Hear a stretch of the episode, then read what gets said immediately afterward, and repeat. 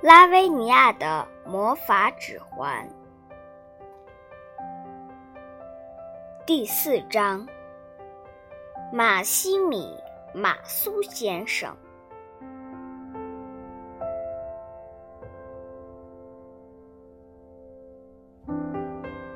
马西米马苏是一家高档鞋店的老板。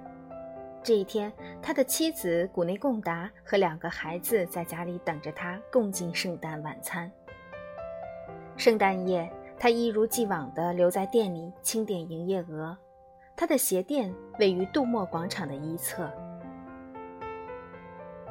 这一天，店里从早到晚都挤满了顾客来买各种各样的鞋子：长筒靴、短靴、便鞋。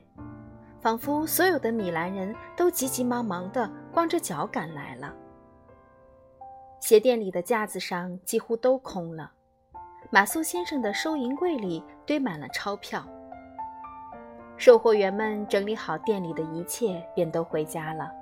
马苏先生则欣赏着井然有序的商店，把收银柜里的钞票摆放整齐，幻想着在银行里存上一大笔钱。想买什么，就买什么。